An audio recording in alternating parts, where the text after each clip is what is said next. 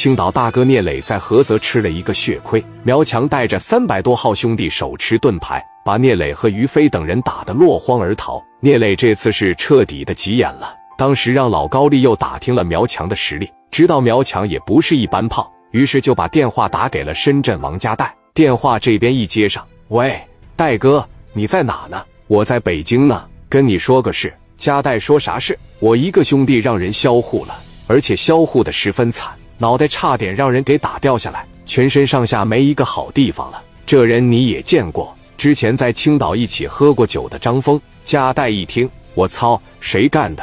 怎么会如此的心狠手辣？菏泽的苗强，我也不怕你笑话，我带一百多人都是我的精英，我没打过他，幸好我跑得快。我操，这么厉害吗？在山东还有比你猛的人，戴哥，我寻思给你打个电话，你过来帮我一手吧。加代说行，我给你张罗兄弟这就过去，你顺便帮我把郑光也叫上吧。好，没问题。挂了电话之后，加代听到这个消息的时候，也是十分的痛心。张峰这个人他是见过的，而且印象还不错。既然是聂磊的兄弟，那就是我加代的兄弟。加代当时就把电话打给郑光了，把事情给李正光简单的说了一遍。郑光这边领着高泽健、陈红光张罗了四十来号人，就奔加代这边就来了。加代这边叫上了马三丁健、做帅，也张罗了五十来号，两伙人一会合，奔着青岛哇哇的就去了。聂磊这边又给在山西的红人叶涛打了一个电话，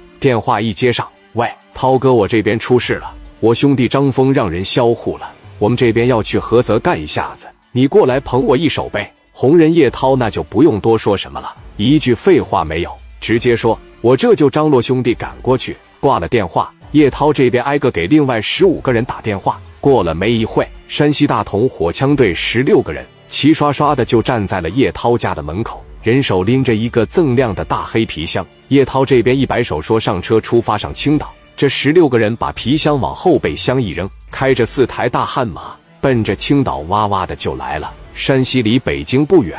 红人叶涛和加代李正光他们差不多脚前脚后到聂磊的全豪实业公司了。聂磊这边的兄弟们早就张罗好了，于飞找来五十来人，聂磊这边四大金刚他们每个人在手底下都张罗了三十来号人。聂磊把胶州的刘超也叫过来了，刘超带了五十来号兄弟。聂磊这次可以说是做好了全面的准备，也可以说是倾巢出动了。家里的游戏厅、酒店。耍米场啥的也就留个打扫卫生的。几方人马一集合，公司一楼堵的是水泄不通。聂磊、加代、李正光、红人叶涛以及胶州的刘超相互的握了握手，把事情的经过详细的讲了一遍。这帮人听完恨的是咬牙切齿。李正光说必须弄他，这一说弄他，聂磊说他们手里有盾牌，我们上次就输在盾牌上了。叶涛说没事，咱也弄几个盾牌。到时候让几个兄弟拿盾牌掩护我们，我们火枪队先上，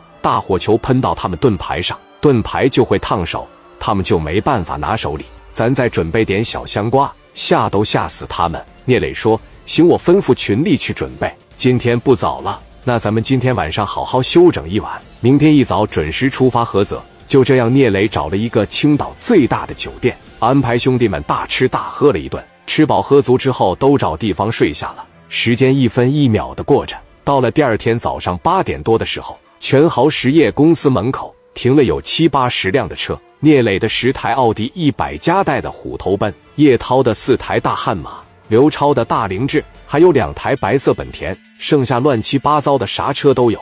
就这样，所有人全部集合完毕。